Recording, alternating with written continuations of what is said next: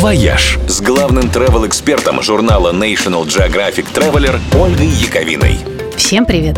Следующий вторник – день особенный.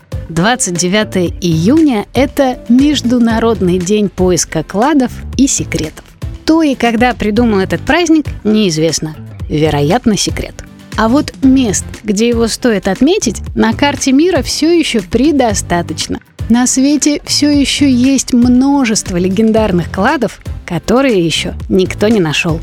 И которые могут сделать баснословно богатым того, кто их в конце концов отыщет. Например, сокровища Монтесумы, которые ацтеки спрятали от испанских завоевателей где-то в окрестностях своей столицы, на руинах которой теперь стоит город Мехико. Стоимость исчезнувшей казны ацтеков оценивается в 10-15 миллионов долларов. Скажете, нереальная сумма? Еще какая реальная?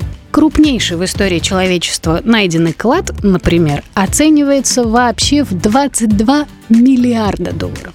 Его обнаружили в 2011 году в Индии, в одном из храмов города Тривандрум – Правители прятали в эту нычку свои самые важные ценности на протяжении нескольких столетий. В России тоже есть легендарные клады, которые еще предстоит найти какому-то счастливчику. Вот, например, в Казани, где-то на дне озера Кабан, укрыта казна хана Мигмета, которую спрятали там во время завоевания города Иваном Грозным.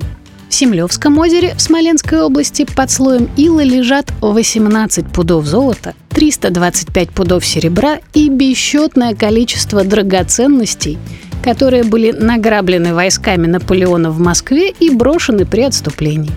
А где-то в окрестностях поселка Тайга на Байкале спрятана часть золотого запаса императорской России, вывезенного Колчаком. И ведь однажды кто-то все это найдет. Может быть, вы? «Вояж» – радио 7 на семи холмах –